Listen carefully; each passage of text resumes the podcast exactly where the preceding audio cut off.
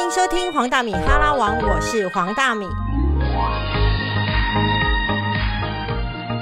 今天呢，我要邀请到的来宾呢，他是在投资上面呢非常简单，而且一天到晚别人在问他投资理财的时候，未来的趋势，他永远都在说我不知道。但是这样的人呢，居然可以拥有一大堆信众，而且每一本书都很畅销。他最近出的新书呢，叫做《减法理财术：人生大加分》。为什么呢？理财要越简单越好呢？我们就来听听看他怎么说。我们欢迎施生辉施老师。大米好，各位听众大家好，不要叫老师啦，叫大叔啦。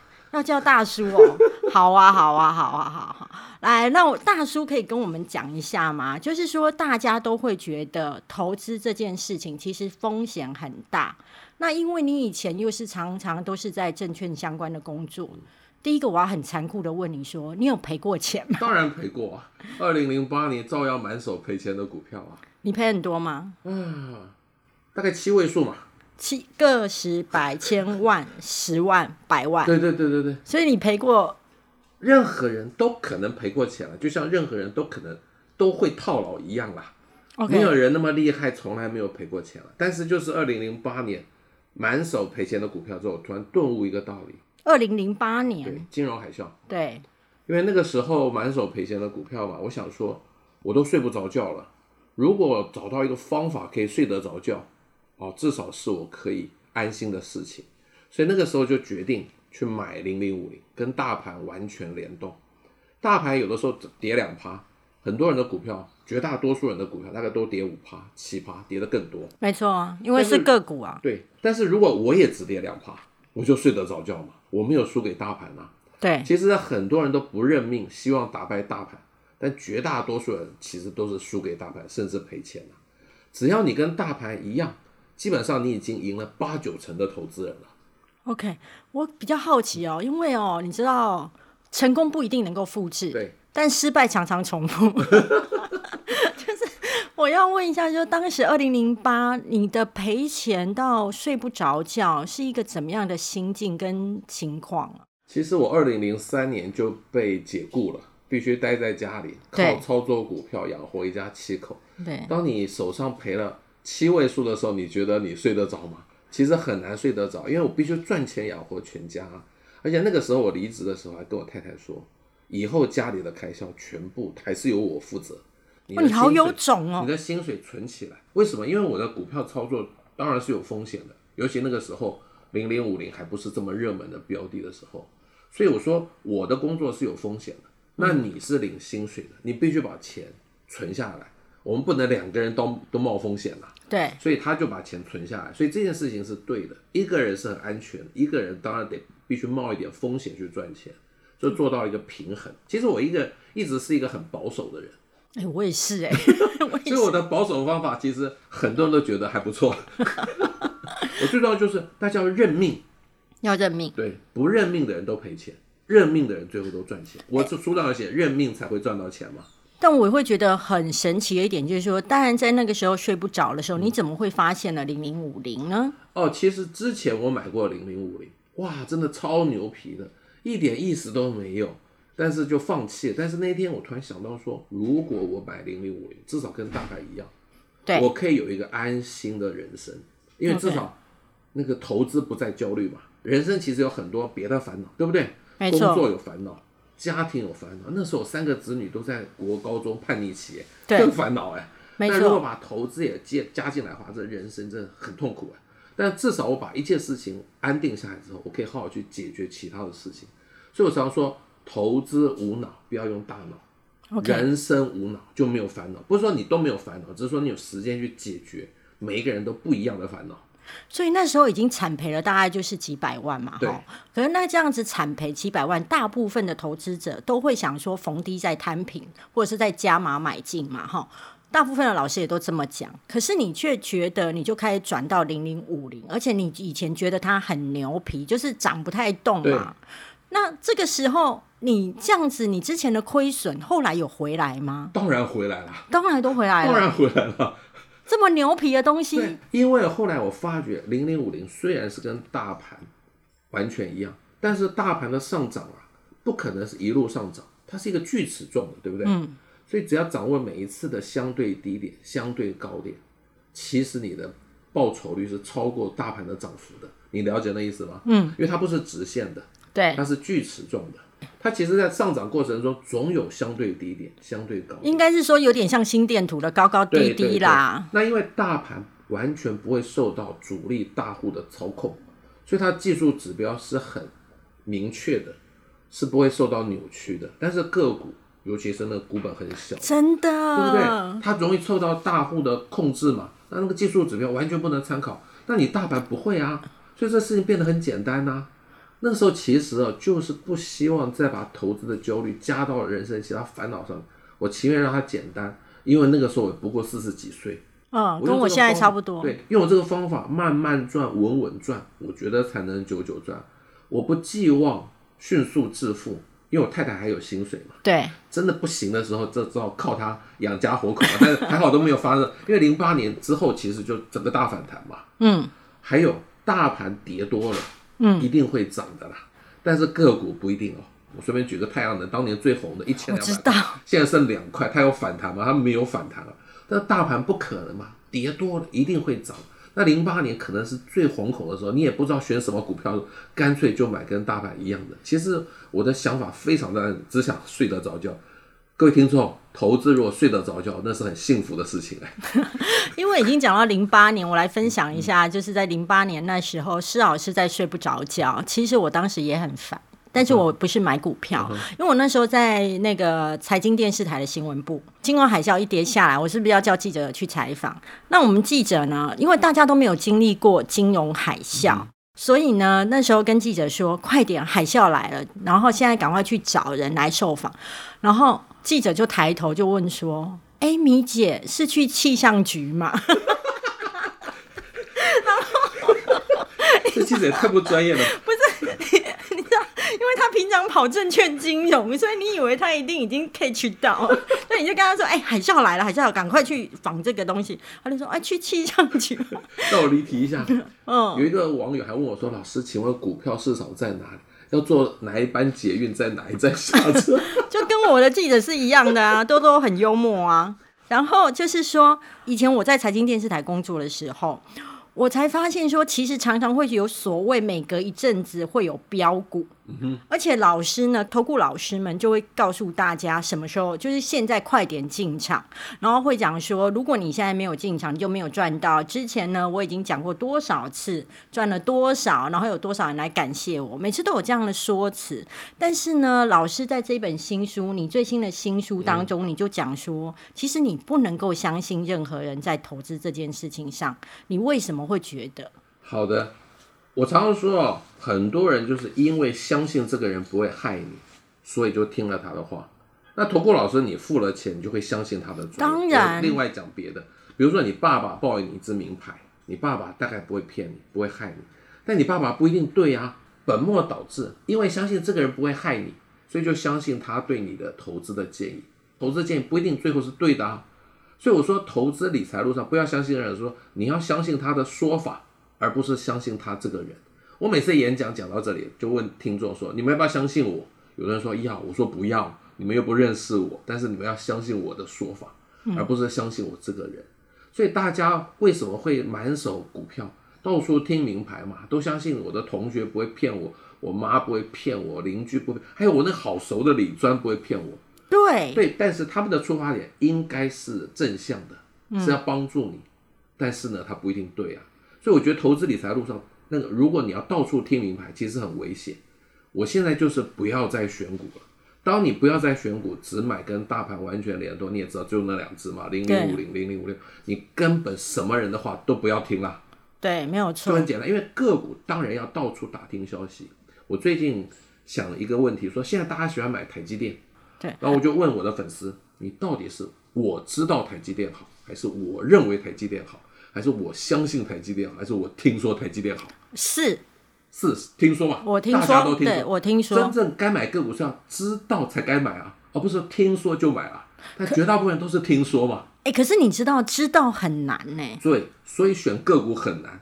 那你买零零五零零零，我根本不要管它了。我重点在这里，真的要台积电本身的员工才知道他公司好还是不好，甚至台积电员工还觉得公司不太好嘞，对，因为他们都知道很多状况嘛，没有没有错外，面想象中。所以所有的人买台积电，我大家就在空中问大家，你是知道它好还是听说它好？就像你很老实的说，是听说它好、啊，听说啊，对呀、那就不应该买啊，你只是听说啊，对不对？所以个股的风险就在这个地方，你不可能知道它所有的讯息。甚至我随便讲个例子，张忠谋摔一跤，谁知道？真的明天就跌半只停板，没错，对不对？没有人知道会发生任何的利多利空，所以但是大盘呢，其实就没有这个问题。而且最重要的是，零零五零五十档股票不可能同一天出事吧，嗯，也不可能同一天倒闭吧。没有错这。就是我觉得它可以让我安心最重要的原因。我分享一下，就是我以前在跑新闻的时候嘛，那有时候比如说那个基金要上市的时候，他就会发布一些就是希望我们呃去采访的消息，或者是就是新的记者会。那那时候我就去问那个操盘手嘛，那个分析师，然后我就问他说：“你为什么这么看好面板？”嗯，对，他就跟我说，因为面板大厂呢就只有这几间，然后呢，其实已经具了这么大的规模之后，其实其他的小厂要进来很难，巴拉巴拉就讲的非常有道理嗯对对，嗯因为他的基金就是要去买这个嘛。那我当时呢，其实我对很多分析师是有很多问号的。嗯为什么？因为我看过很多分析师私底下的行 为，他们的人品真的让我觉得，我的妈啊！ 你你你要说部分啦， 对，就是怎么会满嘴谎言，你懂吗？ 就是就是，我觉得他们的人品有问题，所以他们讲出来的东西我不相信，因为我觉得有一个有问题的人，他做的很多事情，其实你真的不知道他图什么。好，那我采访完结束之后，然后我就开始看面板，根本就后来就惨跌啊。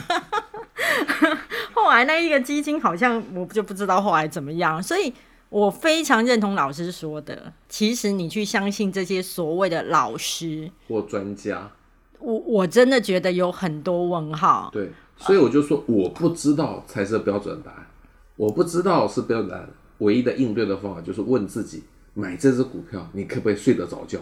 对，因为没有人知道任何个股的未来会有什么利多或利空，嗯，这干脆就买大盘。所以我在说不要再选股，因为既然什么事情都不知道，那就跟着大盘走吧。嗯，其实国外有一个统计数字啊，给大家分享一下，就是一年之内百分之六十的基金啊，就一般的基金会输给大盘， OK，十年之内百分之七十会输给大盘，哇二十年之内百分之八十会输给大盘。各位听众，你有基金经理人那么专业吗？我们撇开操守不说，你有那他们那么庞大的专业团队在研究吗，没有啊没有嘛？这些人都会输给大盘呢，你为什么相信你会打败大盘呢？对大，家就不认命嘛。所以我之所以能够热火，就是很早在投资理财上就认命了。我可能是所有财经作家，我甚至不敢称自己是财经专家。嗯，财经专家我报酬率最低的，对，但又怎样？我还是有赚钱呐、你的报酬率大概是十在几趴而已，没有哎很十高几。趴很多了、但是欸，别的财经作家哦，好厉害哦，好佩服他们。我相信也是对的啦，他们是对真的啦。但是他们每天为了报酬率在比较，就很焦虑啊。我只要赚够了就好了嘛，安心就好了嘛。很多投资人都认为说，我学这些呃很厉害的老师，只想赚小钱就好对了，不要像他赚那么多。但各位注意哦，他们教你的方法都是赚大钱的方法。对其实赚大钱的方法不容易赚小钱，因为那风险很大。但是我，OK，直接教各位赚小钱的方法，就容易多了。就是等于说，其实真的就是那句话，高获利高风险没错嘛，对不对？而且他们这么厉害，是因为他们在最对的时间点进场了，你又回不去了嘛。对啊，我们的投资是面对未来，他每次都跟你讲说他多久以前就买了，没错然后每年年化报酬率多少多少多少，你回不去啊，你何必羡慕呢？你要问的是明天该怎么办呢、啊我觉得像我自己本身不太相信，因为其实也是我常常在上节目电视节目的时候，其实都会遇到很多很厉害的老师嘛，哈。那老师们就会就是私底下的时候又讲说他赚了多少，那绝对会比在电视节目上面更厉害啦，因为电视节目上他还会有点保守。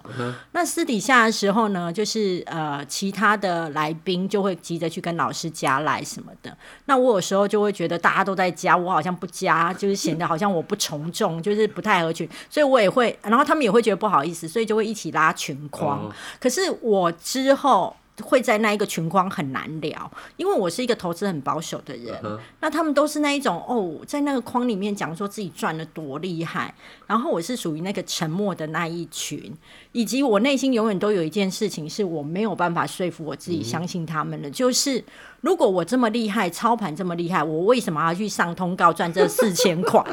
就是我干嘛啊、就是我如果已经是易来易去的人，我还在那边抛头露脸，跟你在那边梳化妆上这种四千块， 我我我是在布道吗？所以我会第一我搞不懂这个东西，对；第二我会觉得你今天来布道，好、来来电视节目上面谈投资。你是不是其实是为了打响你自己的个人品牌之后，有更多的信众去相信你所分析的那一张名牌？当然是啦。那我之所以接通告，其实是为了分享。对我真的希望大家不要一直被投资专家绑架的啦。这个事情其实很简单啦，我就是要布道这件事情啊。当然也有人说，哎呀，老师你好像很厉害，我说我没有很厉害啊。他说你那么厉害，为什么还要上通告赚你一点钱呢？其实对我基本上是想分享解救众生，因为太多人赔了钱。我觉得我这本新书啊，对写给三种人看。是第一种就是害怕股票的人。我啊，对，第二种人就害怕股票，看完之后啊，原来其实没那么可怕，是你就敢讲。第二个是排斥投资的人啊，对很多文青很排斥，觉得理财俗不可耐。对我希望他们愿意进场。是第三种就是在股票上赔很多钱的人，不要再对股票失望，其实有机会赚回来。我这样讲好了，在投资理财的路上啊，在哪里跌倒，千万不要在哪里爬起 来。要在别的地方爬起来，在哪里跌倒，在哪里就爬起来，就是一路摊平嘛。对，一路摊平，那你其实把它卖掉之后，停损之后，转进一个相对安心的地方，换就是换股操换股作操作，不是我这样讲好了，换 ETF 操作。哦，换 ETF 操我书作，上有讲一个例子，有一个老阿嬷，她对的先生刚刚去世，留给她一百多档的股票。一百多档超复杂的， 对啊， 超复杂的。后来她听完我的演讲，她决定通通卖 光光， OK，因为先生反正不在了，对，然后他通通换零零五六，他每年只要赚五六六趴，他就很满意，很开心了，把是人生最大的烦恼降低。但是对不起，他如果真的这么做，因为他当场跟我讲，我也不知道他第二天是不是真的这么做。嗯如果真的这么做，四年他已经赚四十趴了，哇，因为他那个时候零零五六买在二十四块，现在二十九块现在二多，十九块，赚五块。但对，是他这四年配了四块两毛钱，哇，九块二对，除二十四，快要四十趴。哇，他一看只想认命赚五六趴，结果赚到很大的破段。各位记得哦，认命只想赚五趴的话，你会赚到价差，但是每天想赚价差，结果是赔钱。为什么？我还举零零五六好了，零零五六在今年二零二零年股灾的时候啊，嗯，曾经跌到二十二块以下，二十一点四五。但是你用一块八，去年配一块八除二十二，是八点多趴，好不好？很好啊，很好你，为什么不敢买？因为你想赚价差，你以为啊，以为还会有更低点。其实当你八趴，甚至我认为股息值利率超过五六趴，对，你就该勇敢进场，是后面还可以赚到价差。赚价差的人永远想买在低点，对不起，没人那么运气好可以买在低点。对，但是当你心中只想领股息，六七趴难道不好吗？就给他套啊，其实你在书里面也有分析嘛，假设你不是想要走零零五零、零零五六这一挂的对，那如果你只是想要赚呃五趴、六趴，其实有一些大型的个股你是推荐的，就比如说金融股啦，对因为我希望大家，如果你要买个股，就一定要买符合两种条件的个股，嗯，同时符合哦。第一个就几十年都稳定配息，每一年都配息哦，不是只有一两年，友达就没有哦， OK，宏达电也没有哦。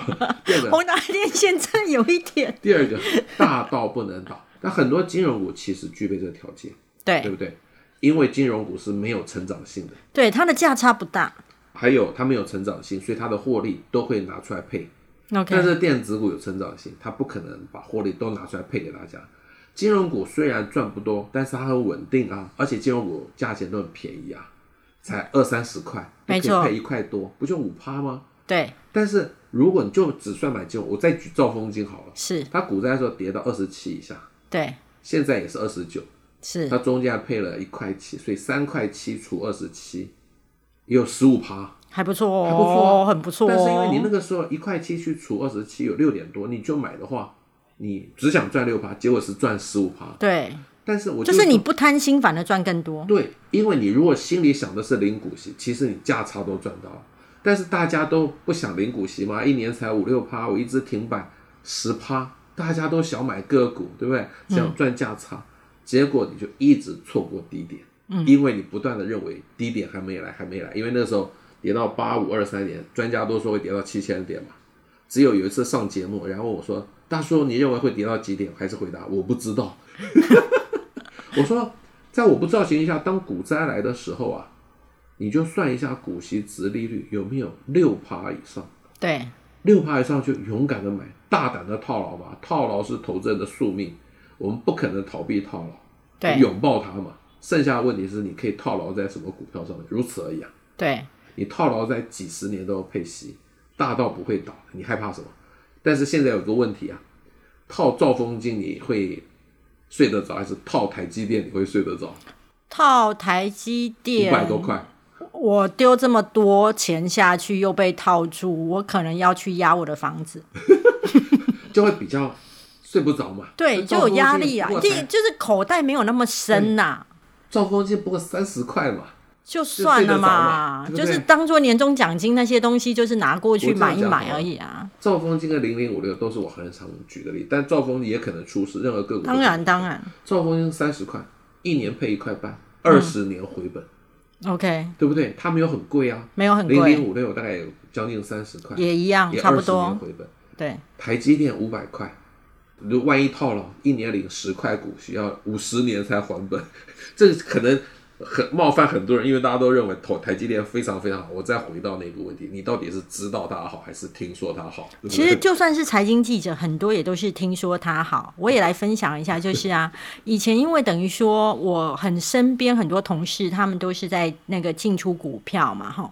然后呢，只要得意的时候，就会来跟你讲嘛，就说哦，他现在赚了多少钱，那显得我就是相对就是白痴跟以及相对贫穷啊。可是因为我比较不为所动，是因为其实我真的看过太多人摔跤，好，那当时他就讲了风风火火赚多少钱，结果到多年以后，有一天我接到他的电话，他要跟我借钱，我觉得 这有一句英文叫 “easy come, easy go” 了。我就 当你在股市赚到很多钱的时候啊，你会以为你是股神了。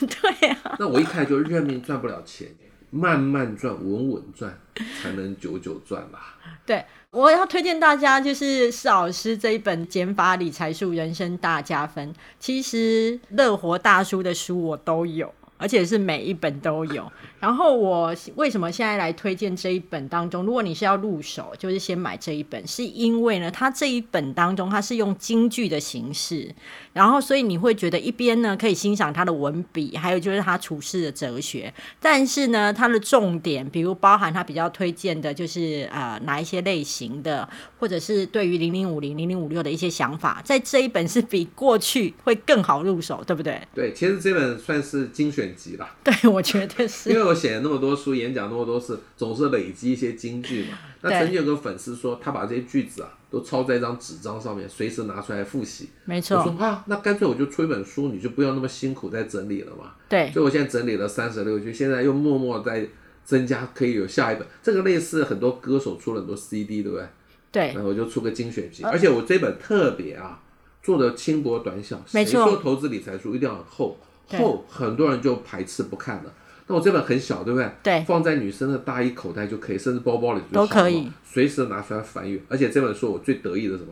这一本书里面没有任何线形图形，对，没有 K 线，没有没有什么黑什么没哦有黑图表 K 棒、没有图红表， K 对，棒，没有什么年化报酬率计算的图表，因对为我认为投资是哲学，不是数学。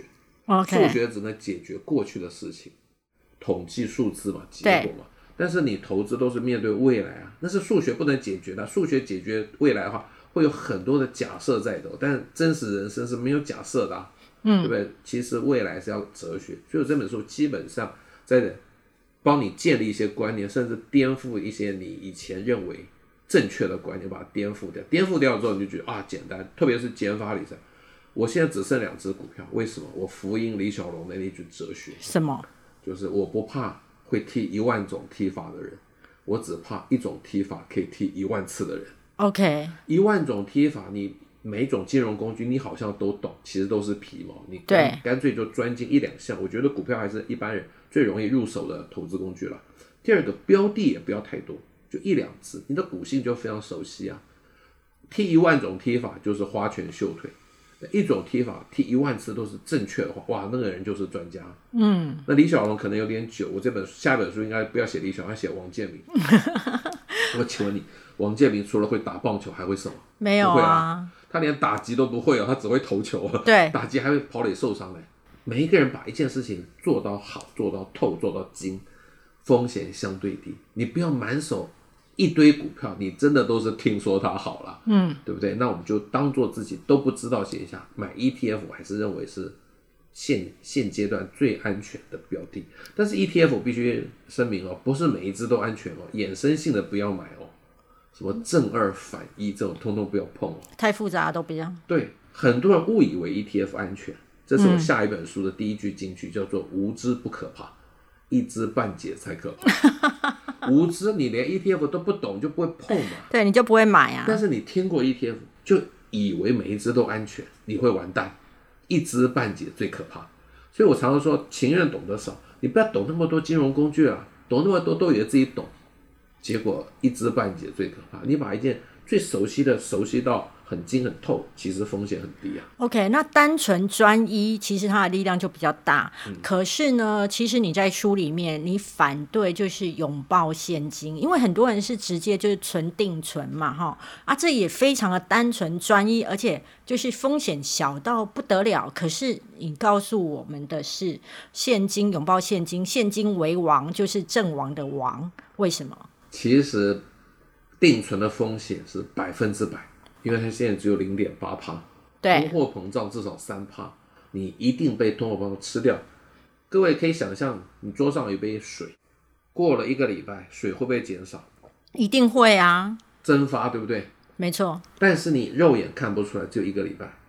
这就像你放在银行的钱，以为那个钱没有变少，嗯，可能一年之内还不会有影响，五年之后你的实质购买力一定大幅下降，因为现在一万块可以买到东西，五年后一定买不到相同数量的东西啊。这就是通货膨胀。以前我们小时候是一五毛钱、一块钱在涨价，没错，现在是什么？五块、五块、十块五。块、十块。现在通货膨胀很可怕哎，你放在银行的钱绝对完蛋，绝对不能放电。但是不是说通通不要放？我建议你把生活紧急预备金存在定存。 OK，生活紧急预备金，你认为要多少我？觉得未婚的话，就是至少半年吧。嗯，因为总是有可能突然需要一笔钱。那买卖股票，股价当然有波动，你不要因为你要用钱必须变卖就赔钱嘛。嗯本来是要零零股息，结果你本金还赔掉，这是不应该的事情。一那个已婚就一年嘛，超过的钱其实都应该投入 ETF，就这么简单。我觉得我把它数字化好嗯了，这样子的话，就是单身族呢，你最好就是手上的现金是大概有个三十万到五十万，半年不用那么多啦不，用这么多。对啊，哦大概二哦十万左右就可以了啦，哦，OK，那已婚的大话概，就五十万吧，五十万对，五十万就够。够了够了。好 还有，如果你现在付房贷，千万不要急着还， ，OK，因为现在房贷利率只有一点三趴，对刚刚零零五六不就给你五六趴，这种风险可以给你五六趴，对，你把你的薪水继续投资，然后慢慢的还房贷，千万不要有钱就赶快还，这是是划不来的。 ，OK，因为像我大叔那个时候买房子，利息是十趴，对当然要赶快还了、对现在一点三趴，摆明着吃银行豆腐啊。 ，OK。那我要来问最后一题了，就是说，由于现在的台股已经来到了高点嘛，哈，那其实大叔一直在鼓励大家就是进场零零五零零零五六，那大家一定都会听完这个节目，一定非常的心动嘛，因为其实有非常多知名的主持人也因为想要实验你对不对，所以去进场了，然后发现你就是真的是让他获利了，所以他就更相信你。那现在所有的听众朋友也可能会有这样子起心动念想要进场，那请问现在还可以进场吗？还是你觉得要等到 K 线怎么样或怎么样之后才可以再进场？好，现在还可以买吗？这个是所有粉丝最常问我的问题。对不管是一万点、一万两千点、一万四千点，都有人问，对，因为大家都认为现在是高点，但没现在错是不是高点？我现不知道。你不知道。OK，但是在这其实上怎么应对呢？说不定会继续涨啊，谁知道？也可能跌啊。这时候最好的方法就是去证券公司办定期定额，不要再焦虑进场的时间了。但是请注意哦，这个定期定额一定要长期做下去。我觉得现在零零五零啊，K 反正也很高，而且都快一百二十块了。嗯，我觉得年轻朋友们，你们就每个月定期定额扣五千，扣一万块，零零五六就好了。 OK，因为你现在定定期定额长期做下去，不可能在最高点，就算现在是高点，你以后做的话会成本会降下去嘛？那如果未来真的会涨到一万六，你现在进场还是有赚到啊。所以长期定期定额可以让你的成本是相对平均的。所谓的长期定期定额是买零零五零、零零五六的相关基金。啊不是啊，就是扣零零五六， OK，扣零，就是扣零零，你说证券公司扣零零，为什么我比较推荐零零五六？因为有成就感。假设你一个月扣一万块，三个月就买到一张了。 OK，但你如果一个月扣一万块，你要扣一年才扣到一张零零五零，我觉得对小资男女来说，让他敢进场，其实比让他赚到钱更重要。零零五零是有成长性的，因为它股价波动大；零零五六是相对安心的，所以定期定额就直接去证券公司办，我一个月扣五千，其实也是强迫你出去。很多人习惯用发薪日那一天来扣钱，就直接扣掉这笔钱，你就不会去花了嘛。我觉得这是一个好的方法。 OK，好了，既然就是连大叔他永远的答案都是我不知道，就代表说其实市场的风险不可预期的东西实在太多了。那其实，在生命当中呢，你去看越是简单的东西，越是耐看，越是经典。那我相信投资也是，越单纯的东西，其实长期来讲，可能对你而言会是一个最简单的操作，也能够让你睡得着觉。谢谢大叔。谢谢。